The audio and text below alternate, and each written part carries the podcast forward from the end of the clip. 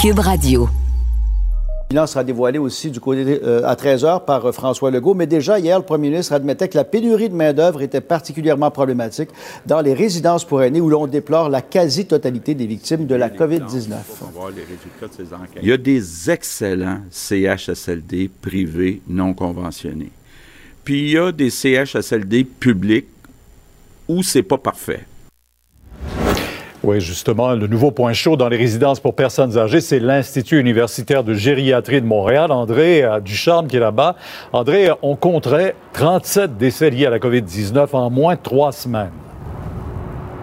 Oui, c'est depuis, en fait, depuis le 27 mars, Pierre, alors que les chiffres officiels parlent plutôt de cinq décès. Nous sommes actuellement, donc, dans l'arrondissement Côte-des-Neiges, devant euh, le pavillon Alfred Desrochers. C'est un des deux pavillons de l'Institut de gériatrie de Montréal. Et euh, on se demande comment ça se fait qu'il y a une si grande différence. C'est sept fois plus de décès que ce qui est rapporté par l'ICIUS du centre-sud de Montréal. Euh, on a essayé d'avoir des réponses, mais le CIUS ne répond pas à nos demandes. Et ce qu'on croit comprendre, c'est peut-être que comme la plupart des autres établissements, des autres centres d'hébergement et soins de longue durée, l'Institut de gériatrie n'était pas prêt à faire face à la pandémie, même si c'est considéré comme un centre d'excellence. Euh, on dit aussi qu'il n'y avait pas d'équipement de protection pour le personnel, le personnel qui est déjà débordé en temps normal. Et il semble aussi qu'on ait refusé de faire euh, des tests de dépistage dès que les premières personnes ont montré des signes de maladie. En tout cas, c'est ce que dit la présidente du comité des résidents qui a perdu sa conjointe il y a dix jours et elle, dit que l'Institut, donc, ne voulait pas la tester parce qu'elle ne revenait pas de voyage. Quand ils l'ont testée, finalement, une semaine plus tard, eh ben, c'était pour constater qu'effectivement, qu'elle était infectée. Elle est décédée le lendemain. Je vous invite à l'écouter. Il n'avait pas des, des fameuses masques N95 non plus. Donc, quand ça a évolué, avant, le, problème de ne pas avoir eu un test très vite, c'est que dans, dans l'absence d'information, des autres personnes sur son étage commençaient à tomber malades. Donc, il y avait une quinzaine de personnes malades avec des fièvres. Et donc, sur la progression de des quatre jours, j'ai vu des équipes euh, devenir de plus en plus débordés. On est à court d'explications. Vous savez, dans la crise du COVID, en ce moment, on a l'impression que c'est le chaos, un peu la désorganisation des gestionnaires. Donc, euh, par, quel, euh, par quel parcours vont les chiffres qui reviennent à nous? semble que ça n'est qu'une tête. On s'y retrouve plus. Et Pierre, tant M. Croteau que Mme Kettenbell disent aussi que la grande centralisation du réseau, donc avec la création des CIS, des CIUS, ça peut-être aussi contribué à la désorganisation. Mm-hmm. Merci. Au revoir. Le premier ministre Trudeau indique qu'il entend venir en aide aux provinces qui sont aux prises avec des problèmes majeurs. Michel, dans les CHSLD, les discussions entre le fédéral et les provinces vont bon train, mais Ottawa n'a rien de concret à annoncer pour le moment. Non, pas pour le moment, Pierre, effectivement. Euh, le premier ministre, ce matin, lors de son point de presse quotidien, s'est contenté de dire oui, il y a des discussions. Oui, la santé publique à Ottawa a mis sur pied des directrices euh, pour des directives, pardon, pour tout ce qui est centre de soins de longue durée, euh, maison pour les aînés également, mais c'est déjà ce que les provinces et les, et les CHSLD mettent en œuvre au moment où on se parle, c'est-à-dire interdire les visites, le personnel de la santé qui ne peut pas euh, circuler d'un établissement à un autre. Maintenant, quand on demande au premier ministre, est-ce que les provinces ont fait des demandes, par exemple, pour accueillir des gens de l'armée, des spécialistes du domaine de la santé? M. Trudeau dit qu'il n'y a pas de provinces qui, pour le moment, en ont fait la demande. Il y a peut-être moyen pour le fédéral d'aider les provinces à bonifier le salaire des préposés, mhm. euh, mais ça fait partie des discussions qui ont cours. Je vous invite à écouter Justin Trudeau.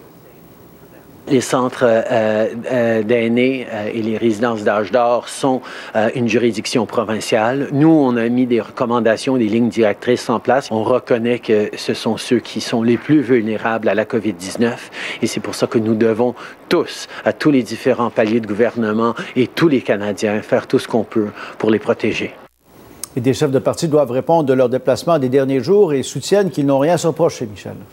Oui, effectivement, parce qu'Andrew Scheer est revenu de Regina avec toute sa famille dans un challenger du gouvernement. Il a fait ça la semaine dernière, soutient qu'à son avis, c'était la meilleure option, même si on demande à tous les Canadiens de limiter les déplacements. Justin Trudeau, de son côté, il est allé à sa résidence secondaire pour passer Pâques avec sa famille. Euh, on l'écoute, qui lui aussi dit que c'est ce qu'il avait à faire. On peut écouter. Je l'ai annoncé la semaine passée que euh, après trois semaines de euh, travail ici, ma famille qui vit euh, en permanence au lac Harrington, que j'allais aller passer parc avec eux et c'est ce que j'ai fait. Nous continuons de suivre toutes les instructions des autorités. En terminant, Pierre, il y a le fédéral qui décide de renforcer la quarantaine obligatoire pour les voyageurs. Si les gens n'ont pas de plan de quarantaine concret, ils pourront être installés dans des hôtels à proximité. Le gouvernement les prendrait en charge en quelque sorte. Merci, Michel. Maintenant, le gouvernement Legault a annoncé hier la reprise dans les prochains jours de certains secteurs d'activité. C'est notamment le cas des garages de mécanique automobile. Ils vont pouvoir rouvrir demain, mais Richard, ça ne se fera pas sans certaines contraintes. Exactement. On a beau vouloir mettre le piton à on, pour reprendre une expression bien connue, là, ça va se faire de façon progressive. Je me trouve actuellement euh, dans un garage, chez un concessionnaire à, Brossard, où demain, on va recevoir les premiers clients. Et j'ai avec moi euh, Norman Hébert, le, chef de direction de Park Avenue, qui ont une 17 concessionnaires, 17 concessions au Québec, là. Donc, 200 euh, employés qui reviennent au boulot demain, mais ce ne sera pas comme d'habitude. Racontez-moi ce que vous allez faire pour justement éviter qu'il y ait trop de contagion avec la COVID-19. En fait, on revient après presque un mois fermé. Euh, on a 1250 employés et demain, on en a 200 qui vont revenir. L'objectif, c'est euh, de, garder la distance, d'avoir les clients un à la fois, ce rendez-vous. On ne peut pas venir évidemment sans rendez-vous. Là, c'est la première consigne. Si vous voulez changer des pneus de main, oubliez ça, prenez rendez-vous. Exactement. Il y a déjà une liste d'attente, vous me dites c'est long. On, prend les rendez-vous euh, selon la capacité qu'on veut avoir. Demain, on va commencer graduellement. Et euh, au fur et à mesure qu'on développe des, meilleures aptitudes de distanciation, c'est nouveau pour nous aussi, on va s'améliorer, on va rappeler davantage d'employés et on s'en va vers le mois de mai où on espère bien que l'industrie et l'économie au total vont revenir. Donc, donc, en fait, donc en fait, demain, ce qu'on va demander, des clients vont arriver, un client à la fois seulement, et on va demander aux clients de poser ces, dispositifs de, eux-mêmes. C'est facile. Euh, et, par la suite, mais le bon de réparation a déjà été ouvert à distance. On va mettre les clés dans un sac euh, petit sachet en plastique et le client, par la suite, va pouvoir quitter. On espère que les gens vont venir avec un ça risque d'être la plus grande bataille de notre vie. COVID-19.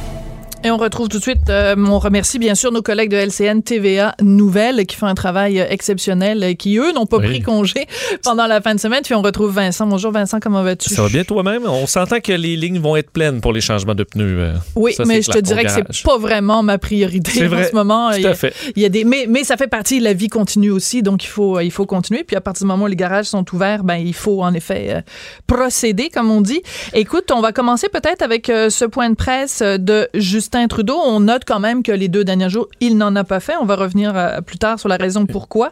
Donc, il y a quand même des choses à annoncer majeures. Oui, euh, vous en avez entendu un petit peu tantôt. Je vais vous faire entendre euh, Justin Trudeau sur, sur la réouverture qui a... Bon, on lui a posé la question. Mhm. Là, tout ça, là, on va rouvrir quand l'économie? On sait que François Legault en parle beaucoup. Hein. On a l'impression que c'est plus près au niveau du gouvernement du Québec qu'au fédéral parce qu'encore là, François Legault, Justin Trudeau dit que ça allait prendre un certain temps on peut l'écouter. Je comprends que les gens veulent savoir quand on va pouvoir reprendre euh, des, activités économiques qu'on a suspendues pour l'instant, mais je dois mettre l'emphase sur le fait que nous devons rester dans cette phase-ci pendant encore un, bon bout de temps. Euh, nous ne sommes pas euh, passés de l'autre côté de la courbe de cette première, première vague de la COVID-19 et nous devons tenir bon jusqu'à ce que la science et les experts nous disent que on peut commencer à relâcher certaines mesures.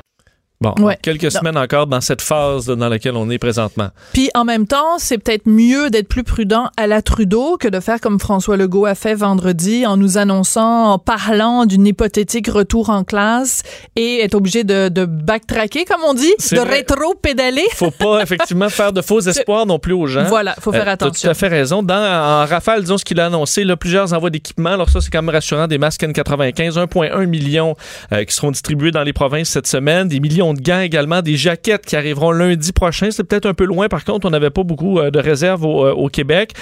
des millions également pour les communautés nordiques, 130 millions pour les aider. On sait que ça peut être compliqué dans, à certains endroits d'avoir des services là-bas. pour les gens qui arrivent de l'étranger, changement également, les voyageurs qui sont asymptomatiques à la COVID-19 et qui n'ont pas de plan d'isolement crédible. Donc, si on demande à quelqu'un qui arrive là, vous allez vous isoler où? Et la personne n'a pas d'endroit où va être avec des personnes âgées, par exemple, bon, devront se loger euh, dans un hôtel. Ça, ce sera valide à partir de minuit ce soir et de nouvelles lignes directrices pour les personnes âgées qui sont de les protéger à la grandeur du Canada. Et l'autre question qui lui a été posée, oui. vous l'avez entendu tantôt, euh, c'est relié à son week-end de Pâques, qui a été quand même assez marquant, euh, puisqu'il s'est rendu dans une, bon, dans sa maison chalet, là, faut dire. Ben, c'est la résidence secondaire officielle. Il faut expliquer les, les choses. OK. Normalement, le premier ministre du Canada habite au 24 Sussex. On sait que le 24 Sussex, depuis un bon bout temps, est pas habitable et que donc, ça fait un bon moment que Justin Trudeau, sa femme et ses enfants habitent à ce qu'on appelle Rideau Cottage. Rideau Cottage, chaque fois qu'il fait son briefing quotidien à 11h15, c'est la petite maison qu'on voit et c'est là. Donc, quand euh, Sophie est revenue d'Angleterre et qu'elle était donc porteuse du COVID. C'est là qu'elle a été en isolement, en confinement, en quarantaine. Et quand la quarantaine a été terminée, Sophie et les trois enfants, on était le 30 mars, sont tous partis pour aller à Harrington Lake, mieux connu sous Lac Mousseau. C'est une résidence officielle, une résidence secondaire du premier ministre qui est dans une autre province. C'est pas très loin d'Ottawa, mais c'est dans le parc de la Gatineau, donc c'est au Québec. Et le problème, c'est qu'en fin de semaine, euh, Justin Trudeau, donc, euh, vendredi, a dit à tous les Canadiens, pas de chasse au coco de Pâques dehors, vous allez devoir faire ça à l'intérieur. C'est Pâques, on sait que vous avez envie d'aller avec votre famille, mais vous n'avez pas le droit de le faire. Et Dr Tam, qui est quand même la responsable à travers le Canada de la santé publique, a dit à tous les Canadiens, résistez à votre envie d'aller à votre résidence secondaire. On vous le dit, ne faites pas ça. Que sur FaceTime, hein, Justin Trudeau le disait. Là. Exactement. On va parler assez on va se parler, sur FaceTime. Exactement. François Legault avait dit la même chose. François Legault a même dit, moi, habituellement, à Pâques, je vais voir ma maman J'irai pas cette année, je vais l'appeler. Que fait euh, Justin Trudeau samedi? Il part et il s'en va à ses résidences secondaires. Ça a créé un tollé sur les médias sociaux. Pourquoi? Parce que Sophie Grégoire Trudeau, sur sa page Instagram, a publié quatre photos de la petite famille qui va à la chasse au coco de Pâques dehors. La famille tout sourire alors que pendant ce temps-là au Québec, on apprenait les horreurs qui se passaient dans le CHSLD Héron où des citoyens, excusez-moi de le dire, ont passé des jours dans leur pipi et dans leur caca. Donc, eux sont allés se faire photographier avec des gros sourires, la petite chasse au coco de Pâques. Et ça a créé un tollé sur les médias sociaux. Moi, j'ai blogué là-dessus. Je te le dis, Vincent, là, ça fait des années que je blogue pour le Journal de Montréal. 65 000 partages Facebook, j'ai jamais vu ça. C'est du jamais vu. Les gens sont révoltés de ce qui s'est passé. Pas juste le fait que Justin Trudeau ait fait ça, qu'il soit déplacé alors qu'il disait à tout le monde de pas se déplacer, mais le fait que Sophie Grégoire, sur son compte Instagram, ait mis des petites photos comme si de rien n'était. Je m'excuse quand ton peuple est en train, et là je suis en train de faire un éditorial, là, en plein milieu de ton bulletin, mais c'est important de le faire. Pendant que le pays est en train de faire face à sa pire situation, la pire situation de l'histoire du Canada, ou peut-être depuis la Deuxième Guerre mondiale, quand tu es le leader de ce pays-là, tu peux, si tu veux, aller rejoindre ta famille, à la rigueur, mais tu ne te photographes, tu fais pas des selfies de toi en train de sourire avec ta famille et tes enfants. Et ce qui a révolté les gens en fin de semaine et ce qui a créé tout un brouhaha, c'est que euh, beaucoup de gens disaient, ben moi j'aurais aimé ça pendant le week-end de Pâques aller à mon chalet. Et en plus, à Ottawa, pour partir d'Ottawa puis aller euh, euh, à Gatineau, il y a des contrôles policiers qui interdisaient aux gens, aux citoyens lambda, de quitter Ottawa. Puis le, sénateur Pierre-Hugues Boisvenu l'a bien souligné en disant c'était interdiction formelle pour les gens d'Ottawa de quitter. Pourquoi Justin Trudeau, lui, c'était pas un citoyen comme les autres? Est-ce qu'il est en train de nous dire, comme disait Marie-Antoinette, ben, qu'il mange la brioche? Les gens se plaignent de, manquer de pain, mais qui mangent la brioche. C'est un petit peu ça, là, quand tu regardes les photos de Sophie Grégoire où elle sa petite famille tout sourire. Et moi, ce que je trouve hallucinant, c'est que Hier, nos collègues de TVA Nouvelles ont contacté le bureau du premier ministre et la réponse qui est revenue du bureau du premier ministre, c'était ben, attendez deux secondes, la résidence à Ayrton Lake est considérée maintenant comme sa résidence principale et Rideau Cottage est son lieu de travail. Ben, si c'est son lieu de travail, Rideau Cottage, comment se fait-il que la, famille, Sophie et les trois enfants habitent là depuis son accession au, au, pouvoir? Et comment ça se fait que tout d'un coup quand ça fait scandale qu'il aille au chalet que tout d'un coup il nous annonce que tout d'un coup c'est ça sa résidence principale? À un moment donné il faut arrêter de prendre les gens pour des valises. Et ce que je trouve absolument hallucinant c'est que Justin Trudeau aujourd'hui en conférence de presse s'est fait poser une question par un de nos collègues et sa réponse est inintéressante. Qu'est-ce qu'il Ben, a dit? Je vais te la faire réentendre, euh, peut-être, Ben, la, réponse, parce qu'effectivement, euh, je pense que les, les- ses, ses collègues, euh, ses, ses porte-paroles ont été même plus clairs que lui sur les raisons, mais on peut écouter le premier ministre sur cette question. Je l'ai annoncé la semaine passée que euh, après trois semaines de euh, travail ici, ma famille qui vit euh, en permanence euh, au lac Harrington, euh, que j'allais aller passer euh, Pâques avec eux et c'est ce que j'ai fait. Nous continuons de suivre toutes les instructions des autorités. Donc, il n'a pas répondu aux questions. La question, c'était pourquoi avez-vous quitté alors qu'on nous dit qu'il faut rester chez nous? Que vous, vous nous dites de rester chez nous. La question, c'est pourquoi êtes-vous passé d'une province à l'autre alors qu'on n'a pas le droit de le faire? Pourquoi êtes-vous passé d'une région à l'autre? Et la question aussi qui est sous-jacente, et j'aurais aimé que les journalistes lui posent, Justin Trudeau, c'est pas monsieur et madame tout le monde qui se promène, qui va d'un endroit à l'autre. Parce qu'il y a des gens, moi, qui m'ont écrit en fin de semaine en disant, oui, mais Sophie, des gens qui ont, mettons, des parents séparés. Leur enfant est en garde partagée, il faut toujours bien qu'ils aillent chercher l'enfant. J'ai dit, oui, mais Justin Trudeau, là, il voyage, il est pas tout seul dans son, dans sa, dans sa Kia. T'sais, dans sa Hyundai, là, il est pas Oui. tout seul au volant. Là. Quand euh, Justin Trudeau se déplace, ça prend des gens de la GRC pour sa sécurité, ça prend tout son entourage, une partie en tout cas de son entourage politique. Donc, je sais pas, c'est comme au moins trois, quatre voitures remplies de monde qui se déplacent, qui partent d'Ottawa pour aller là-bas. Et je vais finir mon éditorial, Vincent. Je suis vraiment pompée parce que moi, là, cette histoire-là, je ne, ça passe pas. Et sur le compte Instagram de Sophie Grégoire Trudeau, on était rendu, je pense, à 1500 commentaires de gens. Puis là-dessus, il y en a 1400 de gens qui sont vraiment fâchés de ce qu'elle a fait. De mettre des photos comme ça, c'est indécent. Je vais finir mon éditorial en vous parlant de nos collègues à Radio-Canada, la télévision euh, et la radio euh, publique. Euh, pas plus tard qu'à 11 heures, tout à l'heure, euh, le correspondant à Ottawa, Daniel Thibault, parlait avec son collègue Michel C. Auger en disant ben, c'est seulement les, adversaires conservateurs de Justin Trudeau qui sont offusqués de cette histoire-là. Il n'a pas lu les médias sociaux en fin de semaine, lui. C'est de la désinformation. Radio-Canada est en train de faire de la désinformation. De nous dire qu'il y a juste les conservateurs qui sont fâchés que Justin Trudeau soit allé dans son chalet, c'est de la désinformation.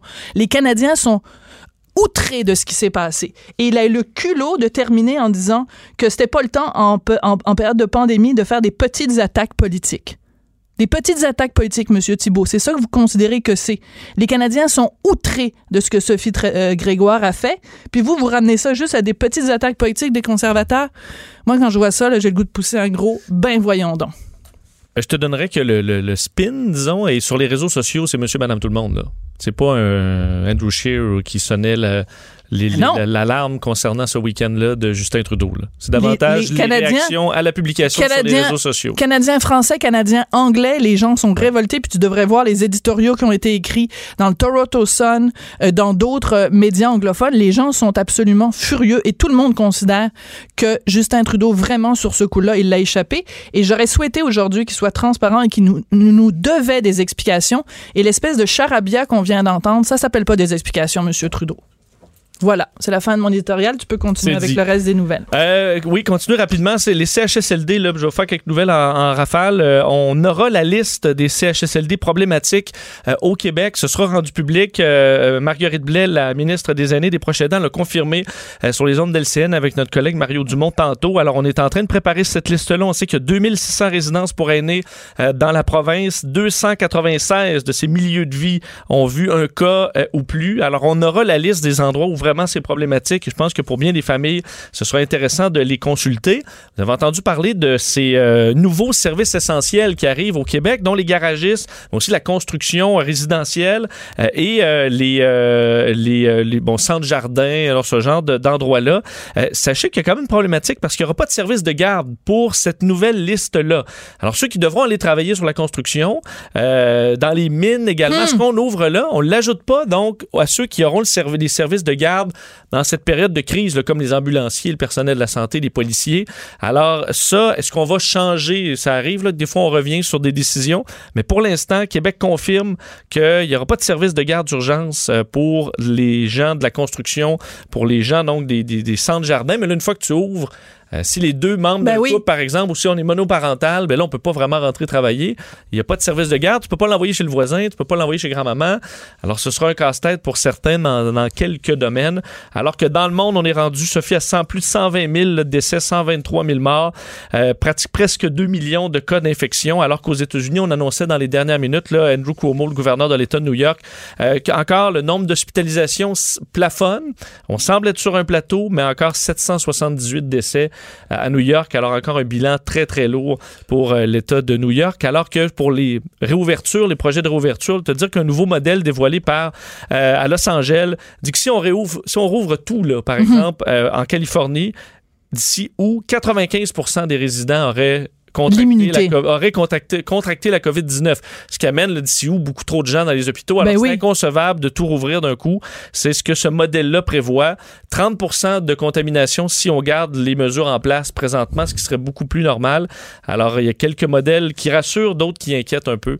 Alors, à suivre, alors qu'on parle de plus en plus de déconfinement, mais déconfinement très euh, pas à pas, disons. Oui, puis euh, je veux revenir juste sur Andrew Cuomo parce que vraiment, il est en train de ressortir de cette crise-là comme étant vraiment une figure essentielle. De la même façon, mettons que notre François Legault, à nous, est vraiment ressorti, grandi de, cette crise-là. Et Andrew Cuomo qui a réagi en fin de semaine parce que euh, Donald Trump avait dit « Ah, mais moi, je suis président des États-Unis, I have total authority. » Alors, euh, Andrew Cuomo lui a rappelé quelques petits bouts de la Constitution américaine en disant « Ben, c'est parce qu'on n'a pas un roi Trump. » On n'a pas un roi aux États-Unis. C'est justement, on s'est séparé justement de, de l'Angleterre, du modèle anglais, parce qu'on veut pas de roi. Donc, il n'y a pas de roi Trump, il y a un président Trump. Puis si vous me dites de faire des affaires que j'ai pas le goût de faire, je le ferai pas. Il faisait référence, entre autres, bien sûr, au, au déconfinement, en disant, ben, c'est pas vrai que si toi, tu décides à Mar-a-Lago, là, que tu déconfines les États-Unis au complet, dans l'État de New York, ça se passera pas comme ça.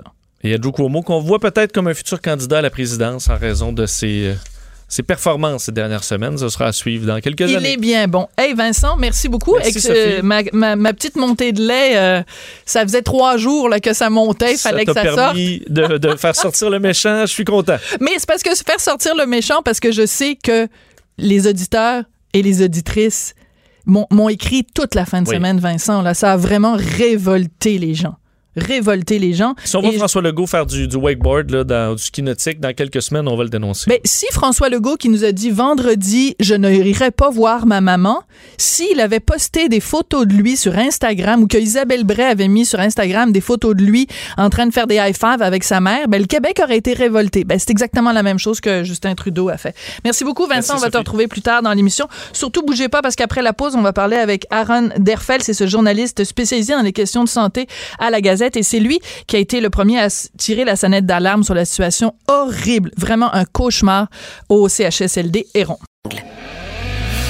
On n'est pas obligé d'être d'accord. Joignez-vous à la discussion. Appelez ou textez 187 Cube Radio. 1877 827 2346. Vous connaissez l'expression la lumière est le meilleur des désinfectants et c'est vraiment euh, l'adage qui s'applique en ce moment au travail des journalistes. Et là, j'inclus vraiment tous les médias là-dedans qui travaillent d'arrache-pied pour faire la lumière sur ce qui se passe sur le terrain au Québec en cette période de pandémie. Et euh, mon prochain invité s'appelle Aaron Derfel. Il est journaliste spécialisé dans les questions de santé à la Gazette, au Montreal Gazette. Et c'est lui qui, euh, il y a quelques jours, donc, a tiré la sonnette d'alarme avec un reportage vraiment qui donne froid dans le dos sur la situation dans le CHSLD. Héron, il est au bout de la ligne. Bonjour, Monsieur Derfel. Ah, bonjour Sophie. Merci. Euh, vous et d'autres journalistes, vous mettez en lumière la situation euh, euh, sur le terrain que parfois les autorités veulent nous cacher ou en tout cas balayer sous le tapis. Alors, comment vous êtes arrivé avec ce reportage, donc, il y a quelques jours, où vous, vous parliez carrément, enfin, où les témoins qui vous ont parlé parlaient carrément d'un camp de concentration au CHSLD Héron? Oui, oui, un- une, situation euh, tragique. J'ai reçu un appel d'une source très fiable. Euh, il m'a informé de la situation. J'étais tellement choqué. Le lendemain, j'ai commencé ben, à, faire la recherche. Et puis, euh, au fil de, la journée, j'ai parlé avec une travailleuse du centre Heron qui m'a confirmé qu'effectivement, les, les, préposés aux bénéficiaires et, les infirmières ont abandonné euh, la résidence parce qu'ils craignaient d'être infectés. Ils n'avaient pas des masques, il n'y avait pas des gants. Euh, il y avait déjà des, des travailleurs qui étaient infectés. Et puis, il y avait un manque des effectifs. Euh, et c'était une, une, situation euh, assez euh, effrayante. Et, euh, et, et, puis, euh, le, le, le, le centre, le CIS de l'ouest de l'île, mm -hmm. était informé. les infirmiers de l'hôpital St. Mary's sont venus et ils ont découvert effectivement cette euh, cette con, des con, con, concentrations c'est ce que ma, ma, le, les, mes sources m'ont dit alors c'est c'était vraiment euh, choquant pour moi oui. Et aussi, vous aviez parlé à des familles qui disaient, ben écoutez, les chiffres qu'on nous donne sur le taux de mortalité au centre Aaron ne peut pas correspondre à la réalité parce que nous, les familles, on voit qu'il y a des vannes funéraires stationnées devant le centre et il y a beaucoup de corps qui en sortent. Donc, le témoignage des familles a été extrêmement important aussi dans votre reportage. Oui, parce que euh, il y avait une chose. Euh j'avais peur comme journaliste. Il faut vérifier les faits. Et puis, euh, j'ai euh, la, la, travailleuse m'a expliqué non, non, le, le, le, taux officiel de deux décès, c'est c'est pas exact. Euh, hmm. Il y avait peut-être il y avait au moins 27 morts. Et puis j'ai vérifié auprès des familles et ils m'ont expliqué qu'ils ont vu des camionnettes funéraires qui sortaient. Et, et puis c'est ce qu'on a publié vendredi soir, euh, 27 décès. Alors, le lendemain, quand le Premier ministre mm. a annoncé qu'il qu ferait une, une, conférence de presse, j'ai craigné, oh, peut-être euh, j'avais tort, j'avais tort. Puis quand il a, il, il a déclaré qu'il n'y avait pas seulement 27 morts, mais 31 morts, mm. 31 décès, c'était, j'étais tellement surpris. Est-ce que euh, vous qui êtes correspondant, donc vous couvrez le domaine de la santé depuis un bon moment à la Gazette, est-ce que c'est la pire histoire que vous ayez eu à couvrir, oui, oui. Aaron? Oui, oui, euh, effectivement. Euh, parce qu'il y avait euh, cette, cette résidence pour les aînés de, était abandonnée. Mm. je me souviens, il y a peut-être une quinzaine d'années, on avait euh, l'épidémie des de clostridium difficile dans les hôpitaux. Mm -hmm. euh, il y avait dans les, les, les, CHSLD, mais aussi dans les, les hôpitaux euh, généraux. Et il y avait, je, je me rappelle qu'il y avait des, c'était épouvant, épouvantable à l'époque aussi, mais j'ai jamais constaté une situation dans laquelle des, des, des, des travailleurs de la santé ont abandonné leurs patients hmm. comme ça. C'est ça qui est terrible. Ça, le, oui, ça, je pense que ça représente, d'après moi, la pire histoire euh, au Québec et à travers le Canada, la pire histoire de, de, de, de comment on réagit euh, euh, face à cette pandémie. Il y a un, point qui est très important qu'il faut absolument qu'on aborde, Monsieur Derfel, c'est que quand on est euh, journaliste, euh, c'est parfois difficile de faire parler les sources. Les gens ont peur des répercussions euh, sur leur sur leur job, leur sécurité d'emploi et tout ça. Et on peut le dire, je pense, dans le milieu de la santé au Québec, il y a une omerta. Comment vous avez réussi à convaincre les gens de vous parler alors qu'on sait que il y a cette omerta, cette cette loi du silence? Oui, c'est une bonne question, Sophie.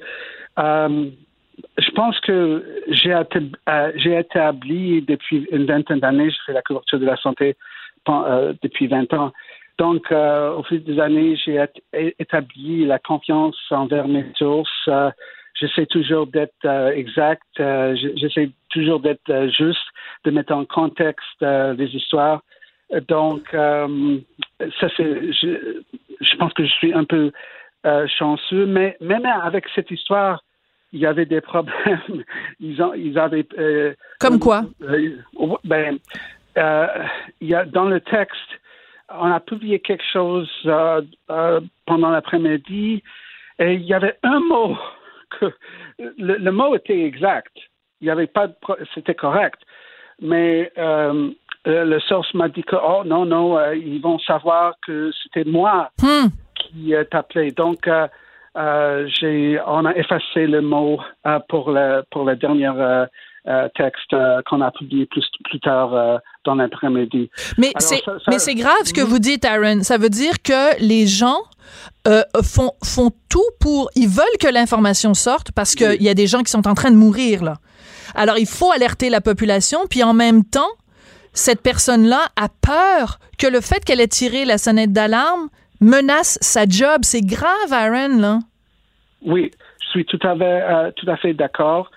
Je pense que euh, on peut, euh, c'est relié, je pense, que à la, la réforme euh, qui était menée par l'ancien gouvernement, dans laquelle on a centralisé, euh, on a, on a, il y avait le, le- on a créé les CIUS et les CIS, et c'était, on, on a presque détruit le système. Il y avait un manque de, de, de gestionnaires.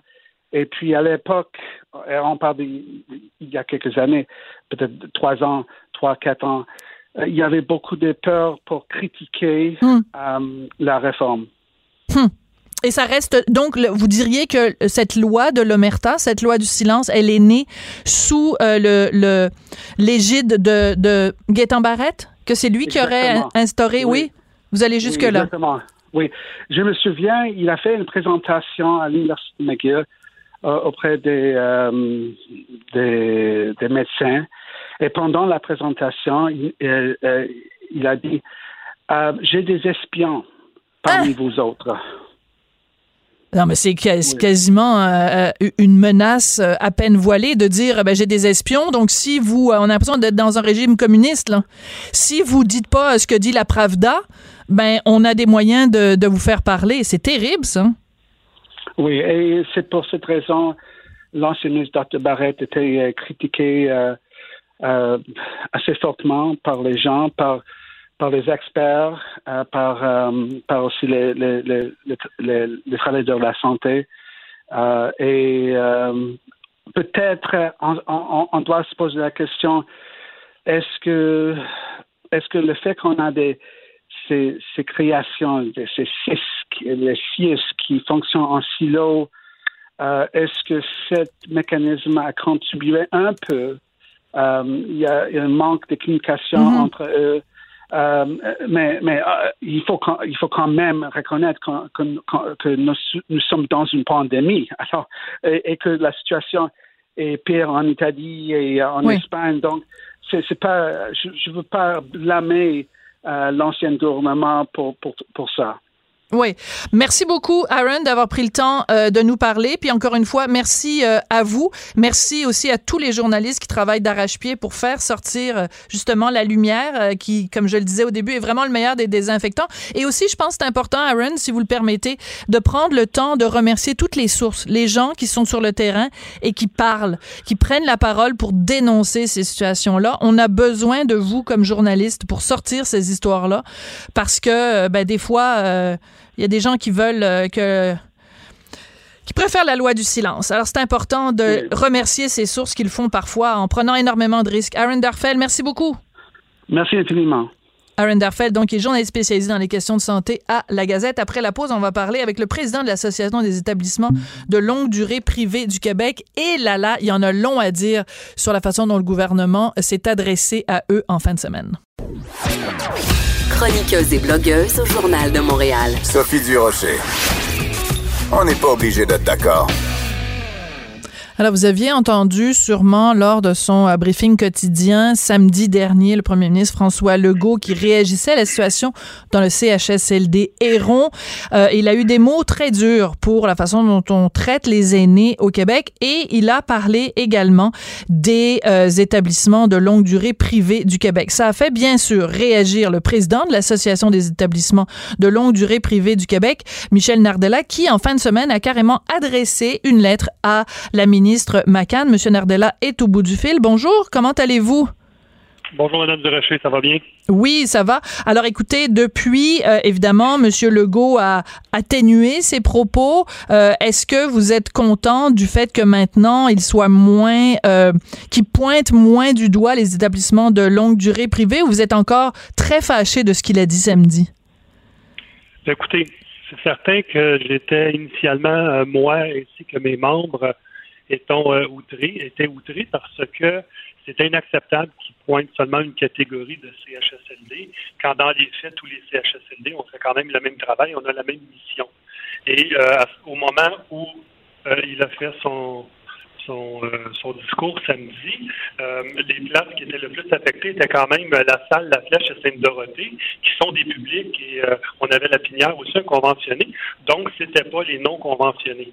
Maintenant, je comprends la sortie, le volet émotif Mhm. Euh, de, la situation parce qu'il n'y a pas juste M. Legault. Là. Moi-même et nos membres, on, est quand même, euh, euh, écoutez, c'est inacceptable. On n'avait pas de mots pour la situation à Héron, puis j'espère quand même que l'investigation les, et, mhm. les, recherches qu'ils font à l'intérieur avec les documents vont être capables de mettre une lumière sur une situation qui aurait jamais dû arriver. Absolument. moi, M. Legault, on s'entend. Monsieur euh, Nardella, j'ai beaucoup de difficultés et les auditeurs aussi à vous entendre. Donc, est-ce que c'est possible que vous soyez peut-être euh, loin d'une fenêtre ou que vous bougez? Parce que je trouve ça très important ce que vous nous dites, mais j'ai un petit peu de difficulté à vous entendre. Alors, euh, je vais. Que présentement, c'est mieux? Oui, beaucoup mieux. Voilà. Bon, ben, merci beaucoup. Voilà. Alors, écoutez, euh, le, dans votre lettre, vous soulevez quand même beaucoup de points qui sont extrêmement importants. Vous dites, entre autres, que Madame Blais, Marguerite Blais, donc la ministre des Aînés, a fait beaucoup de visites dans les CHSLD, qu'elle a promis de l'argent et vous dites, M. Nardella, que cet argent-là n'est jamais venu. Donnez-nous les détails de ce qui s'est passé. Oui, j'ai eu une rencontre avec Mme Blais euh, approximativement trois semaines avant euh, l'éclosion de COVID-19 avec euh, son cabinet et, certains sous-ministres adjoints qui étaient présents. Et on a discuté du pourquoi que l'argent n'était pas descendu jusqu'à nous encore elle avait quand même été votée euh, en chambre. Le budget avait été accepté. Donc, on se demandait, et il y avait la difficulté, euh, il y avait des difficultés contractuelles avec euh, la, répartition des sommes, certaines régions, des contrats à plus long terme, moyen terme, le Conseil du Trésor. Il y avait un volet légal. Et puis, il était à travailler. On avait monté une équipe pour travailler et s'entendre avant l'été sur des façons de faire pour distribuer cet argent-là qui était aussi récurrent et aussi la bonifier pour venir ajuster. Il m'avait demandé un document de travail de mon côté que j'ai fait parvenir partiellement. Et puis, euh, on a encore une discussion ce dimanche, euh, dimanche de Pâques, qu'elle a communiqué avec moi euh, à mon domicile. Et on a discuté qu'il ne faudrait pas attendre à la fin de la COVID pour rectifier la situation et elle était d'accord. Elle en avait parlé à M. Legault et Mme Descamps. D'accord. Alors, est-ce que, faut bien être clair, M. Nardella, le problème sur le terrain, euh, on parle de CHSLD où il n'y a pas suffisamment de préposés aux bénéficiaires. On parle de préposés aux bénéficiaires qui n'ont qui sont pas suffisamment payés. Donc, c'est pas motivant d'aller travailler là. On parle de préposés aux bénéficiaires qui n'ont pas nécessairement la formation pour faire ce qu'ils sont supposés de faire. Et on parle aussi de préposés aux bénéficiaires qui n'ont pas le temps de s'occuper comme il faut des gens qui sont là. Euh, comment se fait-il que tous ces problèmes-là, ils n'ont pas été réglés avant la COVID? C'est pas comme si on venait de découvrir qu'il y avait un problème dans les CHSLD, là. Euh, vous avez raison. Écoutez, ça va, ça fait, ça va faire bientôt 20 ans que je suis dans le milieu. J'ai adressé la parole à Dr Hébert quand il était en place, ensuite à Monsieur, à Monsieur euh, Barrette? Euh, M. Barrette aussi, M. Couillard aussi, euh, il y avait oui, en, ben poste, oui. Euh, oui. Et puis là, je suis rendu avec avec Mme Blain, Mme McCann. Ça fait longtemps. Vous avez raison. le pourquoi, écoutez, il y a plusieurs, ça ferait une entrevue qui dure un petit peu plus longtemps. Il y a une partie que je sais et bien entendu, il y a une partie que je ne sais pas. c'est ce qui se passe au ministère avec les gouvernements par les années passées. Mais actuellement, ça va bien, ils sont positifs. Est-ce que ça aurait pu être arrangé? L'année passée, oui. Euh, malheureusement, on n'a pas été capable de faire déboucher euh, mutuellement les choses comme on aurait voulu. Et là, on, là, on était prêt. On a à peu près un mois de, de commencer à mettre peut-être à baliser les contrats et le financement pour finalement que ça se rende à nos préposés aux bénéficiaires. Euh, qu'on puisse bonifier les salaires. Et ça s'est pas rendu, malheureusement. On, est en attente. On s'est parlé pour avoir bientôt là, une, rencontre téléphonique par, je vais dire par Skype. Oui. de faire un genre de réunion là, pour arranger quelque chose. Bon, ben euh, c'est le fun de voir que l'argent va venir euh, dans, dans bien, bien plus longtemps après qu'on en aurait eu besoin. Euh, Monsieur Nardella, j'ai vraiment de la difficulté à vous entendre, donc je vais être obligé de, de mettre fin ici à, notre entrevue. Merci d'avoir pris le temps de nous parler. Michel Nardella, qui est président de l'Association des établissements de longue durée privés du Québec. Elle réagit, elle rugit. Elle ne laisse personne indifférent. Sophie Durocher. On n'est pas obligé d'être d'accord. On sait que la COVID-19 touche particulièrement les personnes âgées, mais ce qu'on ne sait peut-être moins, c'est qu'il touche particulièrement euh, les gens qui sont obèses. C'est un, propos qu'on n'entend pas souvent. Pourtant, les chiffres qui nous parviennent, je vais juste donner un exemple. Les chiffres qui nous viennent de France. En France, euh, les obèses représentent, les personnes obèses représentent 17% de la population générale, mais 83% des gens qui sont en réanimation parce qu'ils sont atteints de la COVID-19. Alors, est-ce que l'obésité est si euh, liée à un facteur de risque pour la COVID-19? On va parler avec Dr. Richard Belliveau, qui est directeur scientifique de la chaire en prévention et traitement du cancer et qui est aussi, bien sûr, vous le connaissez, chroniqueur au Journal de Montréal, Journal de Québec. Bonjour, Dr. Belliveau. Bonjour. Ça fait, c'est pas une nouvelle pour personne. Hein? Ça fait des années que dans vos chroniques vous nous parlez des dangers de la, pour la santé qui sont reliés à l'obésité. Quand vous voyez des chiffres comme ceux que je viens de donner, est-ce que ça vous surprend? Non, pas vraiment. Euh, aussitôt, euh, même quand il y avait eu l'infection avec euh, le H1N1 en, 2009, on avait déjà observé que les, personnes obèses étaient deux fois plus à risque d'être ah! hospitalisées suite à l'infection par le, virus. Euh, les données qui sont sorties euh, tout de suite à Wuhan, en Chine, ont montré que 99% euh, des gens qui étaient hospitalisés, par exemple, en Italie, avaient un problème de santé chronique. Euh, en Chine, c'était 58% qui souffraient d'hypertension, 22 euh, du diabète de type 2, 25% de maladies euh, cardiovasculaires. C'est pas la COVID n'attaque pas les vieux, elle attaque les vieux qui sont malades, qui souffrent de maladies chroniques. Il faut mhm. arrêter de dire que c'est c'est une tout le monde est touché par le virus, mais les gens qui sont affectés sont des gens qui ont déjà des maladies chroniques. Les études compilés montrent que si, vous souffrez de maladies cardiovasculaires, vous avez 10 fois plus de mortalité que si hmm. vous n'avez pas de maladie cardiovasculaire. Si vous souffrez d'hypertension, c'est 6 fois plus. Si vous souffrez de diabète de type 2, c'est 7 fois plus. Si vous souffrez de cancer, c'est 5 fois plus. Fait que c'est la maladie chronique augmente euh, votre susceptibilité, votre vulnérabilité aux attaques virales. Le virus vient amplifier un désordre métabolique qui est déjà présent. C'est ça que c'est ça que les études montrent. Et là, pour la première fois, euh, les Français le montrent avec, euh, comme vous l'avez vu, les chiffres là euh, montrent que il y a juste 17% des adultes en France qui sont obèses, mais ils sont sept fois plus nombreux mm. dans les unités de, réanimation, puis c'est 83 des, des, patients. On a les mêmes choses aux, États-Unis. Il y a des études là, qui viennent de sortir avec euh, le John Hopkins qui montre que les, patients qui sont obèses ont deux fois plus de mortalité que la, population standard. Fait que c'est pas euh, c'est pas quelque chose euh, de d'inhabituel, c'est un constat qui est fait malheureusement à l'échelle mondiale. La, raison pour laquelle on a une augmentation dans les CHSLD, parce que les gens qui sont en CHSLD, ils sont malades. On voilà. en CHSLD si on n'est pas malade c'est pas l'âge qui est le facteur majeur. Il faut arrêter de dire ça. C'est le fait qu'on ait une maladie chronique et on, va avoir ça, une explosion euh, malheureusement terrible aux États-Unis parce que le pourcentage de ben jeunes adultes qui sont en surcharge de poids est très élevé et on assiste déjà à des augmentations chez des populations plus jeunes aux États-Unis qu'on a moins vu ailleurs parce que l'obésité est moins est moins forte. mais en, Italie, comme je l'ai dit, c'est 99% des patients qui étaient décédés qui avaient déjà un problème de maladie chronique. Fait faut je pense que c'est un constat malheureux qu'on doit faire, mais l'obésité augmente de façon spectaculaire l'inflammation chronique. Et la, COVID, les, euh, les problèmes respiratoires aigus, là, le, le syndrome de détresse respiratoire aigu, Mhm. aigu, qui est associé à mortalité à la COVID, c'est une conséquence d'un déséquilibre inflammatoire majeur. On appelle ça la, la, la tempête de cytokines. Là.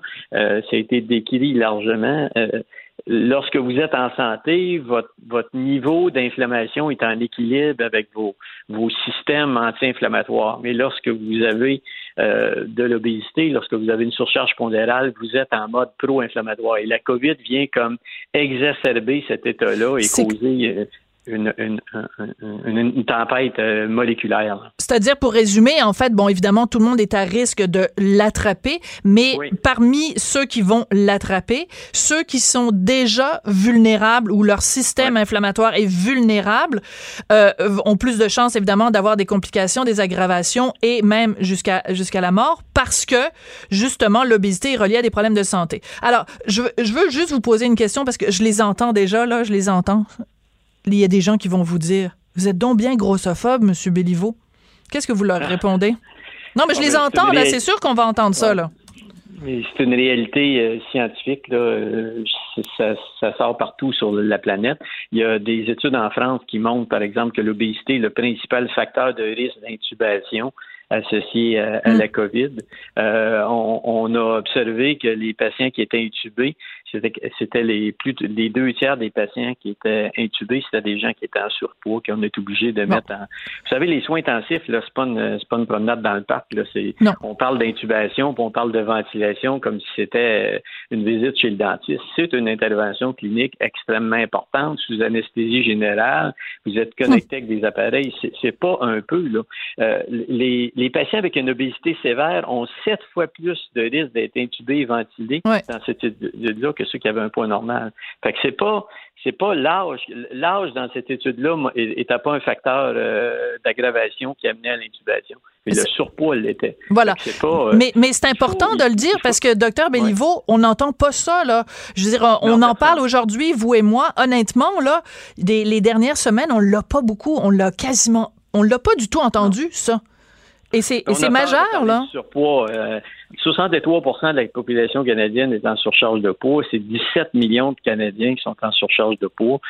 On est rendu à accepter la surcharge de poids comme une évidence puis un, un fatum. Les gens qui sont vieux, qui sont minces puis qui n'ont pas de maladie chronique, ils vont, ils vont bien passer à travers la majorité euh, des, des- des problèmes de santé que ceux qui sont malades ou en surpoids vont, vont avoir. C'est malheureusement un constat qui est fait. La vulnérabilité métabolique qu'on a lorsqu'on est en surcharge de poids, c'est s'exprime également pas juste avec une augmentation des maladies cardiaques, avec une augmentation du cancer, une augmentation du diabète de type 2, mais également avec une augmentation de notre susceptibilité, de notre vulnérabilité face aux attaques virales. Ouais. Puis ça, c'est pas euh, de l'éditorial, là, tu sais, je veux dire, c'est une constatation. Vous, vous êtes un scientifique, puis c'est ça, les faits, les chiffres, à un moment donné, sont, sont plus forts que plus forts que, que, que le reste. Euh, je veux, il nous reste quelques minutes, je veux qu'on prenne le temps, euh, docteur euh, Béliveau, de parler de tous ces, ces, ces, ces traitements potentiels dont on entend parler, là, la transfusion sanguine, le verre marin, l'hydroxychloroquine. Est-ce que vous qui regardez ça, vous êtes plutôt optimiste? On parle pas de vaccin, Ah oui. parce qu'on sait que c'est sur le long terme, mais à court terme des traitements, vous êtes optimiste?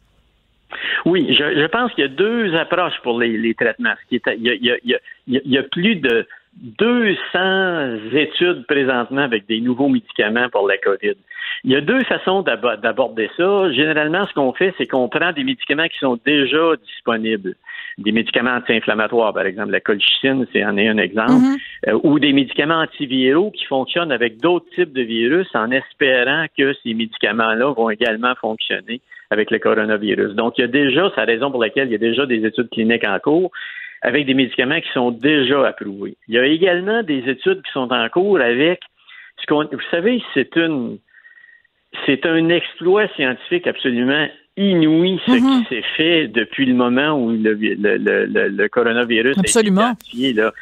C'est inouï. Normalement, ça prend des années faire Mhm. ça. La séquence moléculaire du virus, les structures moléculaires des, des protéines impliquées dans la pénétration des alvéoles pulmonaires ont été déterminées en quelques semaines. Normalement, ça prend des années. Et ça, quand on a ces informations-là, on peut créer des nouvelles molécules. Là, on ne parle pas d'utiliser des nouvelles, des molécules déjà existantes, des médicaments déjà en place, mais de créer à partir du moment où on a les structures, on peut, par modélisation moléculaire, avec des outils de la biochimie moderne, créer des nouvelles molécules pour empêcher le virus de pénétrer à l'intérieur des cellules et de causer ou l'inflammation ou de causer euh, l'infection en tant que telle. Donc, il y a énormément d'espoir. Ça va prendre du temps, mais on va en venir à bout. moi, je suis persuadé qu'on va en venir à bout. Avec les efforts qui sont mis, c'est l'argent qui est le nerf de la guerre. il y a des milliards qui sont investis là-dedans présentement à l'échelle mondiale. Je pense qu'il faut garder espoir. Là. Euh, ce virus-là est pas différent. On, est venu à bout du virus du sida, on est venu à bout d'autres virus. Là, il y a un effort concerté à l'échelle mondiale qui se mm. fait de la part des scientifiques et on va arriver à des solutions. Ça ne sera pas demain, mais ça va être dans les prochains mois. Ça fait du bien de vous entendre, docteur Belliveau. ben, moi, je pense qu'il faut, dans, dans cette déprime-là, se rappeler qu'on a des outils absolument extraordinaire. Et que la science, et ce dont vous nous avez parlé, cette solidarité scientifique de tous ces grands esprits à travers la planète qui se mettent ensemble pour une cause commune, un petit peu comme le, projet Manhattan à une autre à une autre époque, mais là vraiment un projet de solidarité scientifique pour trouver une solution. C'est en effet très réjouissant. Merci beaucoup, docteur Béliveau, directeur scientifique de la chaire en prévention et traitement du cancer et chroniqueur au Journal de Montréal. C'est comme ça que se termine l'émission. On est pas obligé d'être d'accord en mode pandémie. Je voudrais remercier à la recherche Hugo Veilleux, Frédéric Muckle et Maude Boutet et à la mise en onde Gabriel Meunier. Portez-vous bien. Il l'a dit, le docteur Béliveau, là. Ça va bien aller. que, quand il y a des bonnes nouvelles comme ça, qu'il y a des gens qui sont pleins d'espoir, il faut les écouter. Portez-vous bien, on se retrouve demain. Cette émission est maintenant disponible en podcast. Rendez-vous dans la section balado de l'application ou du site cube.radio pour une écoute sur mesure en tout temps. Cube Radio, autrement dit. Et maintenant, autrement écouté.